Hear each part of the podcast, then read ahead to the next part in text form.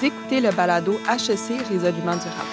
Transformer nos modèles d'affaires tant au niveau de l'environnement, de la responsabilité sociale ou d'une économie durable pour avoir un impact positif dans la société. Une série d'échanges et de discussions créées par des étudiants pour les étudiants. Bonne écoute!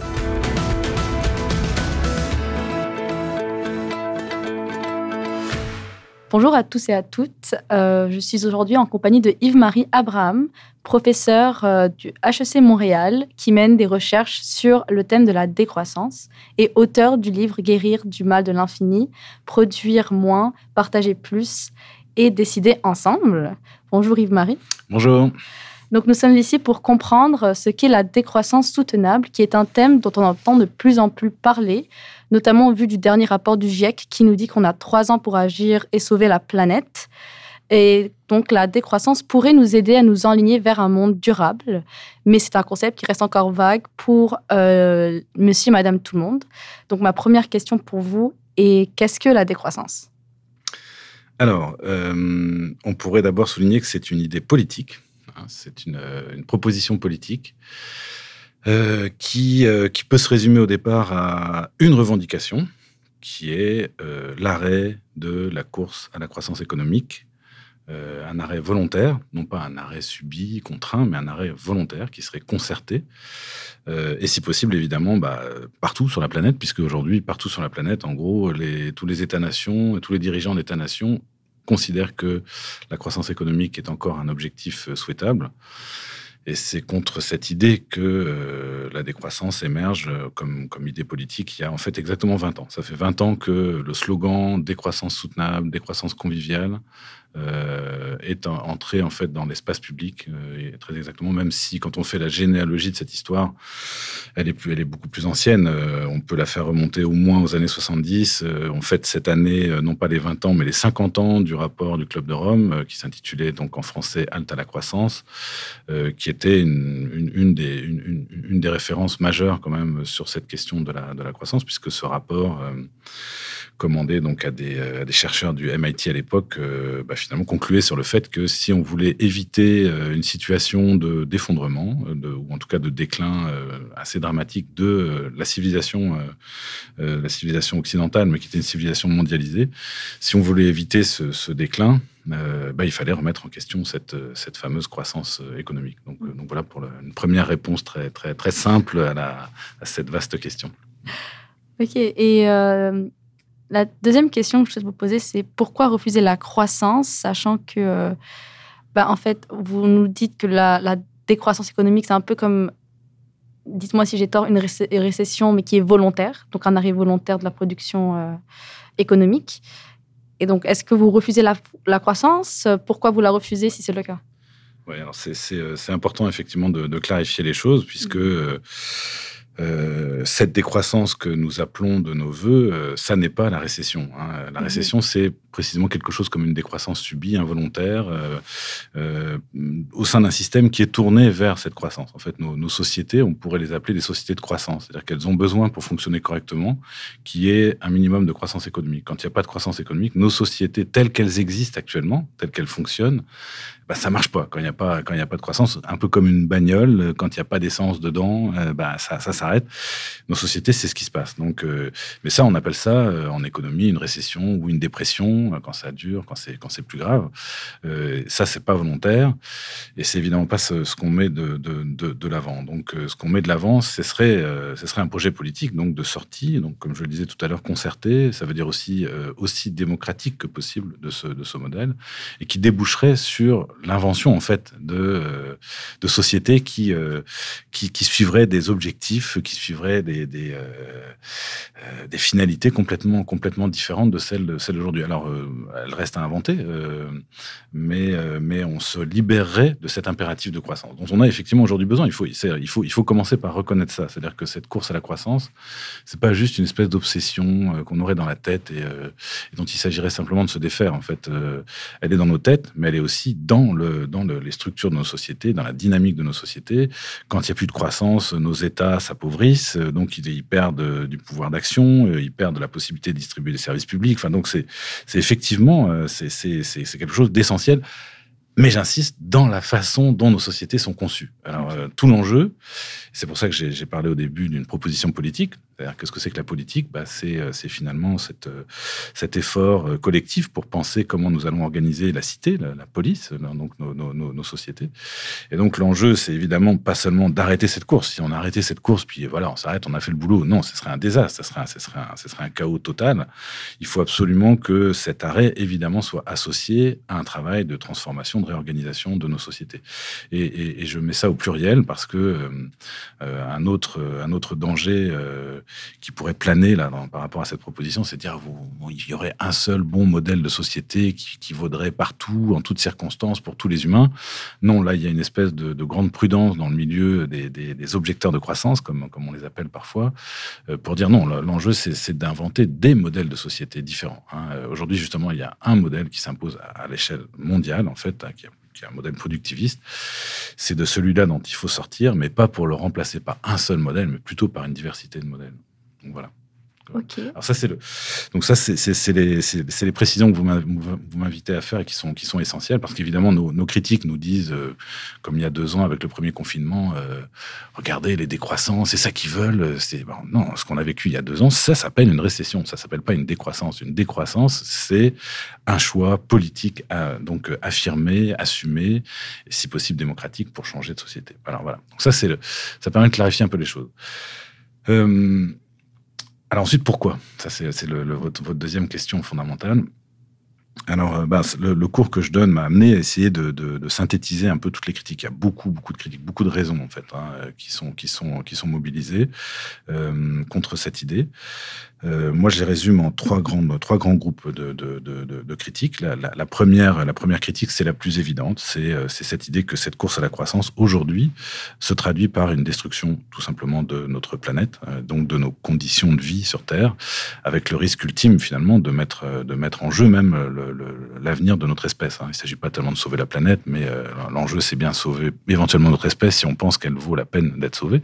Mais c'est ça qui est en jeu, ultimement. C'est-à-dire que bon, il y a des travaux très sérieux aujourd'hui qui disent qui disent que euh, si nous sommes entrés dans cette euh, sixième extinction massive euh, depuis les débuts de, l'histoire du vivant sur Terre, bah, il n'est pas impossible que parmi, parmi les espèces qui, qui auront à disparaître, l'espèce humaine y passe. Donc, et là, on n'est pas sur la question du, réchauffement climatique, hein, donc, qui, est, qui, est, quand même un des gros problèmes aussi actuellement, c'est qu'on se focalise énormément sur cette histoire de climat qui est, qui est, qui est, complètement dramatique, hein, qui, est, vraiment, vraiment à, lui seul ce, ce, dérèglement climatique euh, devrait nous faire tout arrêter. Malheureusement, ça n'est qu'une partie du problème. Justement, la question de, ce qu'on appelle l'érosion de la biodiversité euh, est, aussi grave, sinon plus. Alors, euh, donc la première raison, c'est ça. C'est pourquoi arrêter? Bah, Tout simplement parce qu'on est en train de s'autodétruire. Et on a beaucoup d'indicateurs de, cette, du, fait que nous sommes en train de, nous mettre en, danger en tant que, en tant qu'espèce. Euh, donc pas seulement la question du climat, l'érosion de, la biodiversité, je viens d'en parler. Euh, toutes sortes de pollutions aussi euh, dont on souffre, dont on souffre dans nos corps déjà. Ça c'est un autre point sur lequel j'insiste beaucoup, c'est que c'est un, mot que j'utilise jamais. peut-être que je vais l'utiliser par mégarde, vous pourrez me reprendre, mais je pense pas que je, je pense que je l'utilise plus. C'est le mot environnement parce que euh, ce, ce mot-là, euh, bon d'abord est très anthropocentré, c'est-à-dire que tout tourne autour de nous. C'est, le monde est là pour nous, bon, euh, ce qui est peut-être un petit peu problématique.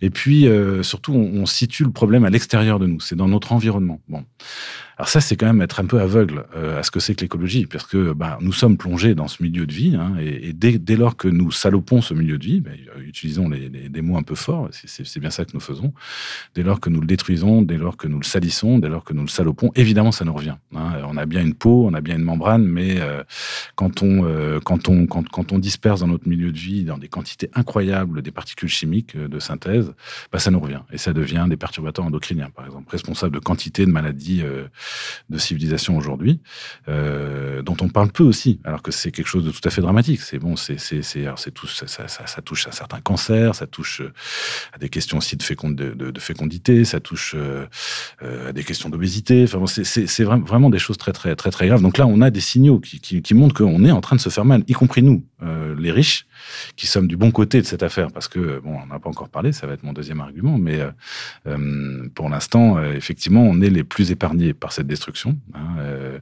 on a réussi, on réussit encore un peu, pas toujours, de moins en moins, mais on réussit à faire assumer les conséquences de ce désastre écologique pas mal aux populations les plus faibles.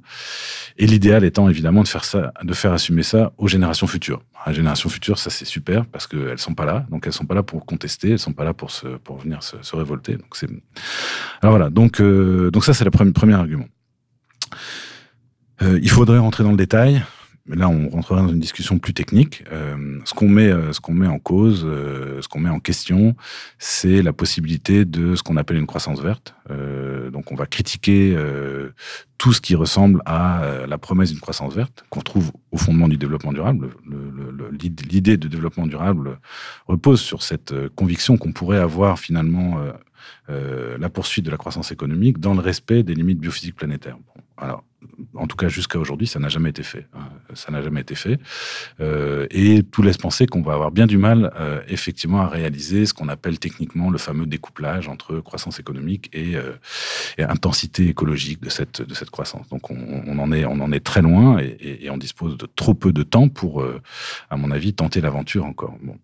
Mais il faudrait entrer là-dedans. Là, là c'est un sujet plus, plus, plus technique, complètement essentiel. Ça, c'est le premier argument. Deuxième argument, pourquoi refuser cette course à la croissance, même si on arrivait à faire durer encore ce système un peu hein? ce qui n'est pas exclu, parce que ça, on ne connaît pas de quoi est fait l'avenir. Peut-être qu'on va tomber sur une grappe d'innovation fabuleuse. C'est peu probable, là encore, ça demande du temps. Mais bon, admettons, soyons prudents et disons, on peut peut-être faire durer ce truc-là encore un peu. Aurait d'autres raisons de, de, de s'y opposer. Donc deux autres raisons. La première, c'est qu'en fait cette course à la croissance, quand on regarde, quand on fait le bilan, elle est, elle est assez structurellement injuste. En fait, elle profite à une petite minorité de l'humanité euh, et euh, aux dépens d'une grande majorité de, de l'humanité. Hein. on peut, on peut, il y a des, on peut le caricaturer. Hein. Le portrait robot du gagnant de la course à la croissance, euh, il me ressemble un peu. Il a une cravate en plus. Euh, il est un peu plus riche que moi quand même, mais bon, c'est un, c'est un blanc cinquantenaire vivant dans une grande métropole occidentale.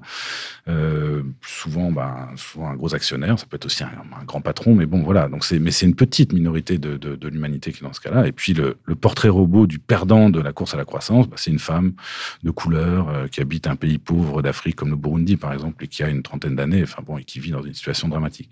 Donc, euh, et là, bah euh, bon, il y a des débats, mais bon, bah, je fais partie de ceux qui qui pensent que la dynamique même de la course à la croissance, elle, en fait, elle présuppose ces inégalités et elle, et, elle va finalement, par ailleurs, les conforter, les aggraver, quoi. Donc donc, euh, au nom là de notre idéal d'égalité, il y a, des raisons de questionner cette course, sans parler même donc de ses effets sur le plan écologique. Puis un troisième argument, euh, qui est euh, qui est un peu plus euh, un peu plus philosophique mais mais qui est une des caractéristiques de la décroissance. Si on veut comprendre un peu l'originalité de cette idée c'est pas mal sur le troisième argument qu'il faut se focaliser.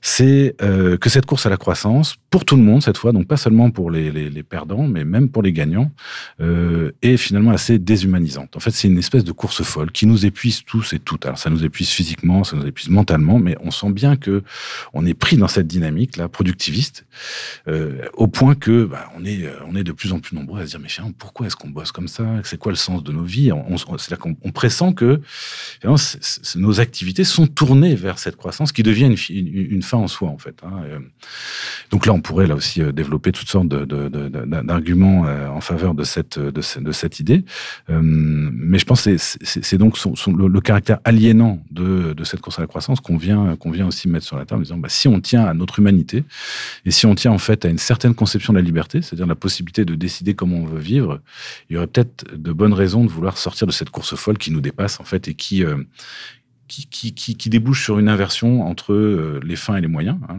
La, croissance est présentée comme un moyen d'améliorer nos finalités.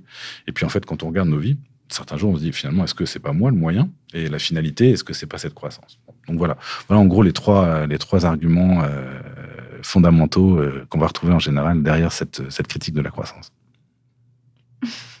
Puis, euh, je vois beaucoup de liens avec les ODD, notamment on parle de réduction d'impacts environnementaux, euh, de bien-être en santé, on parle aussi de réduction des inégalités sociaux. Et dans ce cas-là, je voudrais, et vous avez en fait tout à l'heure également mentionné que la décroissance diffère de la croissance verte. Euh, et donc, je voudrais savoir en fait quelles sont les différences avec le développement durable dans ce cas-là. Donc, euh, complètement essentiel, puisqu'en fait, quand, quand l'idée émerge il y a 20 ans, la cible euh, de ce qu'on a appelé le mot obus, décroissance. On a, un, de ses promoteurs a, parlé de la décroissance comme d'un mot obus, un mot qu'on balance dans la conversation pour faire exploser des évidences. Quoi. Bon, pas plus que faire exploser des évidences, mais, mais euh, et la cible principale, c'était le développement durable. En fait, on était en 2002. Et on constatait qu'en fait, en dépit de, euh, de grands rassemblements internationaux, de grands discours, euh, même d'un certain nombre de projets mis en place, en fait, tous les indicateurs écologiques étaient, euh, étaient au rouge. En fait, ça ne cessait de s'aggraver et puis même de, de, de, ça s'accélérait. Donc, donc c'est vrai que c'est d'abord le développement durable qui a été visé.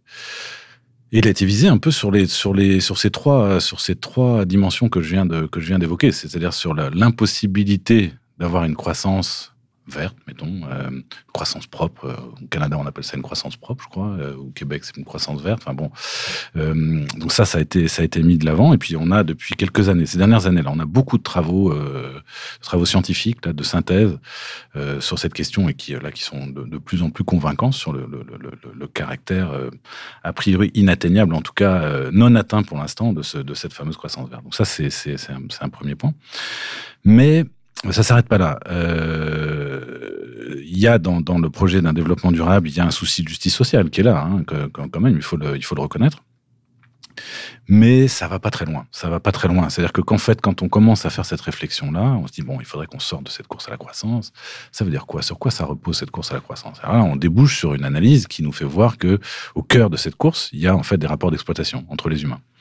Euh, et il y en a un qu'on présente plus comme un rapport d'exploitation, mais qui le reste, c'est évidemment au cœur du débat, c'est le rapport salarial. Le rapport salarial est un rapport de subordination et un rapport qui, euh, un rapport de force inégale qui permet à celui qui a l'employeur, celui qui a le contrôle du capital finalement, euh, d'obtenir dans l'échange davantage que ce qu'il va donner euh, aux, salariés.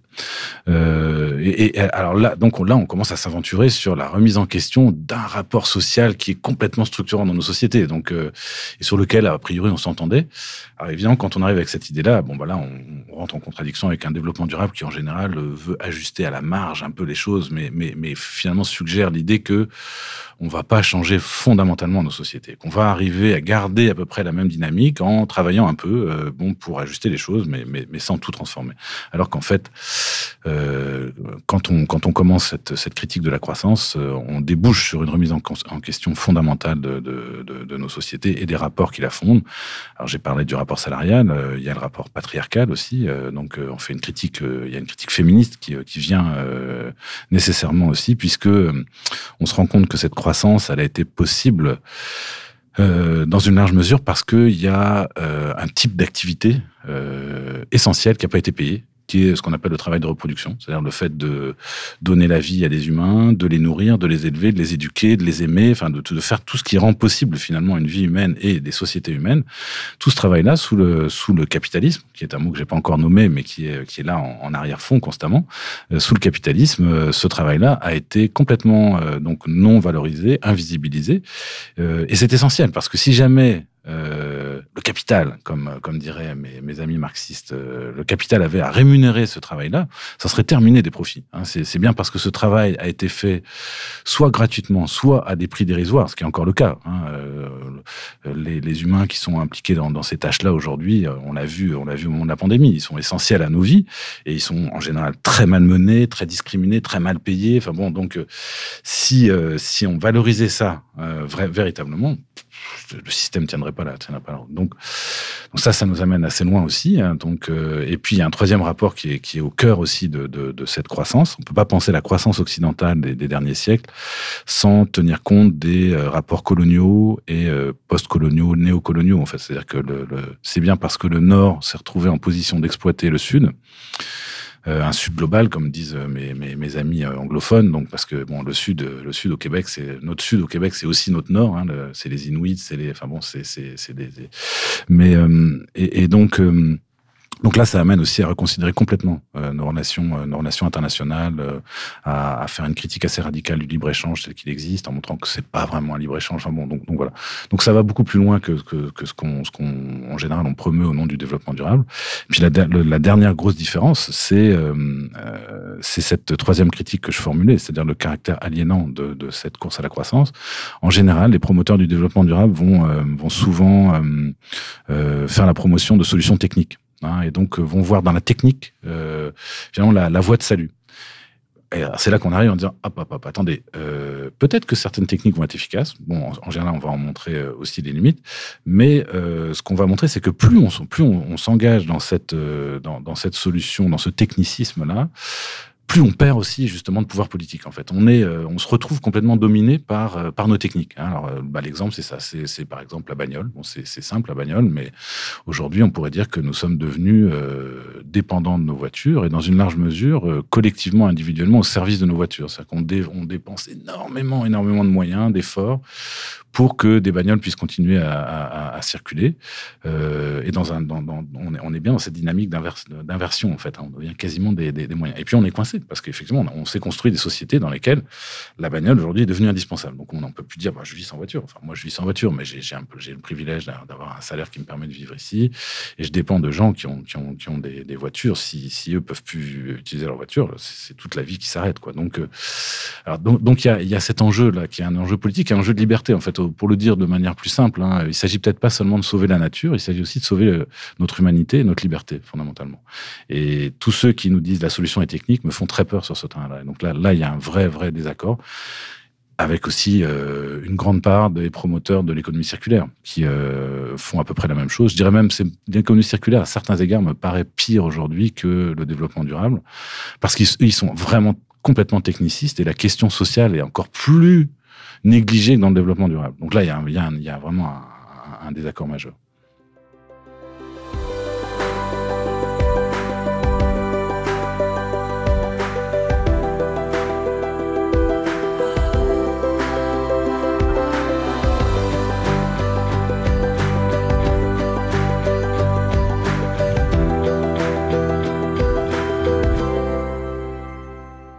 Mettre en œuvre cette décroissance-là alors, j'ai parlé de trois critiques, euh, donc trois critiques de la croissance, et puis bah, on peut finalement euh, repartir de ces trois critiques pour faire trois propositions. Euh, la première, elle est, elle est toute simple, mais c'est peut-être la, plus scandaleuse, je dirais, dans notre monde. si on veut arrêter le désastre écologique, en fait, il n'y a pas 36 solutions, il faut qu'on produise moins que de moins de marchandises, euh, de biens et de services. Hein. Euh, euh, je mets les deux dans le même sac, mais il faut accepter qu'on produise moins qu'on ne le fait aujourd'hui. Ça c'est vraiment la première exigence. On a là-dessus on a une, très bonne nouvelle. Hein. Ça paraît très sombre le diagnostic que j'ai posé, mais on a une très bonne nouvelle, c'est que on a des travaux qui montrent qu'on est tout à fait capable de nourrir l'ensemble de l'humanité de façon tout à fait convenable dans le respect des limites biophysiques planétaires. Donc ça c'est c'est quelque chose d'essentiel donc à, à garder en Ça, c'est la première proposition. Deuxième proposition, euh, si on produit moins, ça va impliquer évidemment bah, euh, des restrictions en termes de consommation, etc. Ça... Et on peut s'attendre que dans nos sociétés très inégalitaires, ces restrictions, euh, on arrive à les faire peser sur les plus vulnérables, hein, les plus faibles dans nos sociétés. Et puis, bah, ce qui va se passer, ça va être quelque chose qui va ressembler euh, à l'effet gilet jaune, à la puissance 10. C'est-à-dire que bon, les humains les plus vulnérables, bon, ils vont peut-être encaisser le coup un peu, mais à un moment, ils vont se révolter. Ils vont dire non, on peut pas, on peut pas vivre moins bien que ce qu'on vivait déjà. donc, donc ça suffit. Euh, alors ça, si on veut éviter à la fois le chaos, mais si on veut être cohérent aussi avec nos, idéaux égalitaires, euh, ça suppose euh, de mettre en œuvre un deuxième principe qui est ce que j'appelle le partager plus. Il faut plus nos moyens d'existence. C'est un joli mot qui fait pas trop peur, qui a des consonances un peu chrétiennes, euh, un peu religieuses, euh, euh, mais dont les implications sont, sont par contre peut-être un peu plus dérangeantes pour certains, puisque ça supposerait notamment de mettre des limites à la propriété privée. Donc c'est là où on s'éloigne justement de propositions, je dirais, réformistes de type développement durable. Questionner la propriété privée, c'est à, à, notre avis indispensable. Hein. Donc revenir sur des idées qui étaient là au 19e siècle, qu'on a abandonnées, mais aujourd'hui, pour, pour les remettre sur le devant de la de, la table. La bonne nouvelle sur ce, sur ce terrain-là, c'est que, euh, et ça c'est essentiel comme idée, c'est qu'on on, sait, on sait maintenant euh, qu'au moins en Occident, depuis plusieurs décennies, que euh, le maintien de la croissance ne se traduit pas par une amélioration du bien-être général dans nos sociétés. En fait, c'est-à-dire que c'est plus c'est, plus une variable pertinente sur laquelle intervenir si on veut améliorer le bien-être. Donc là, c'est des économistes qui sont pas du tout d'accord avec moi qui ont fait ces premiers constats de la décorrélation entre croissance et, bien-être. Et, ça depuis des seuils qu'on a dépassés en Occident depuis depuis pas mal de temps. Euh, alors que à l'inverse, il semblerait que euh, une des manières d'améliorer le bien-être dans nos sociétés, ça soit plutôt de réduire les inégalités. Là, il y aurait une variable très intéressante. Donc, euh, quand on fait des mesures, là, on se rend compte que les sociétés les moins inégalitaires sont aussi euh, les sociétés où le, bien-être, y compris les plus riches, hein, est plus est plus élevé. Donc ça, c'est la bonne nouvelle concernant la deuxième proposition. La troisième proposition, si on décide de produire moins, si on décide de partager plus, euh, il, faut absolument qu'on essaye de faire tout ça en décidant ensemble. C'est-à-dire qu'il ne faut pas que ça soit autoritaire. Euh, il faut faire le pari de, la démocratie. C'est crucial. Par pragmatisme et aussi par cohérence avec nos, idéaux. Mais par pragmatisme aussi. Et là, on a un petit exemple que j'utilise toujours en ce moment, qui est celui de la Convention citoyenne sur le climat en France, où on a mis en place un dispositif qui était assez rigoureusement démocratique. On tire au sort des Français, des Françaises. Donc, ça veut dire des gens qui viennent de tous les, milieux, tous les horizons idéologiques. On les met ensemble autour d'une table, on leur, demande de réfléchir à qu'est-ce qu'on fait. C'était sur la question du climat, mais on peut élargir le, champ. Euh, et ces gens, ces gens ont fait un travail, un, travail magnifique, qui d'ailleurs euh, se rapproche pas mal de, propositions qu'on fait dans la décroissance, raison pour laquelle, euh, évidemment, Macron, grand défenseur du système en place, a tout mis à la poubelle, mais, l'exercice a montré que démocratiquement, on pouvait, dans des délais assez raisonnables, arriver à des choses très intéressantes. Voilà la, la feuille de route minimale de ce que serait une politique de décroissance. Produire moins, partager plus, décider ensemble. Et pour, euh, mettons, nos auditeurs, euh, nos, euh,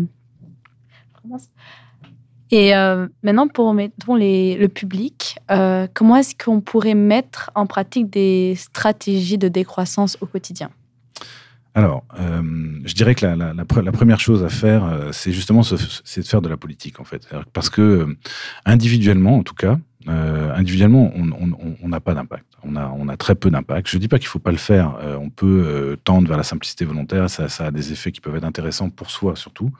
Pour la société, non. C'est bien pour ça qu'on arrive à cette proposition politique. C'est-à-dire qu'on s'en sortira que si on transforme nos, sociétés. Alors, cela dit, il y a plein de façons de faire de la politique. Il ne s'agit pas simplement de mettre un bulletin dans une urne, ni même de, prendre sa carte dans un parti. on peut s'engager dans des mouvements sociaux, etc. Mais il faut aborder ces questions-là, je crois, à une échelle collective. C'est vraiment vraiment essentiel. Et si on est plus, euh, plus intéressé, je dirais, par une mise en pratique, euh, donc par, du concret, par essayer de mettre les mains dans, ce que serait une société post-croissance, euh, la proposition que je mets de l'avant, c'est celle de ce qu'on appelle les communs, donc, des collectifs qui se constituent pour essayer de répondre à un besoin de manière autonome, autosuffisante, en tout cas, en tout cas autogérée et, et, contrôlée par ce, par ce collectif. Alors on a à Montréal, par exemple, on a beaucoup de communs à Montréal aujourd'hui, très intéressant. Euh, là, à l'instant, il y en a deux qui me viennent à l'esprit. Euh, on a dans Villeray euh, la remise, par exemple, une bibliothèque d'outils très très très intéressant comme dispositif qui, qui, est tout à fait cohérent avec les trois principes que j'ai posés tout à l'heure. Donc, mais on a à plus grande échelle un truc comme le bâtiment 7 à Pointe-Saint-Charles, qui est aussi un très très très bel endroit, qui, qui, d'ailleurs se, nomme, je pense, c'est quoi, c'est un espace d'autonomie. C'est comme comme ça qu'il se, se nomme eux-mêmes. Là, on, essaye donc pour les citoyens citoyennes de Pointe-Saint-Charles, de développer des, des, des, bah, outils d'autonomie euh, pour ce qui est de la nourriture, pour ce qui est euh, de, des réparations, de l'entretien, de la construction, etc. Bon, donc euh, des, choses, des choses essentielles.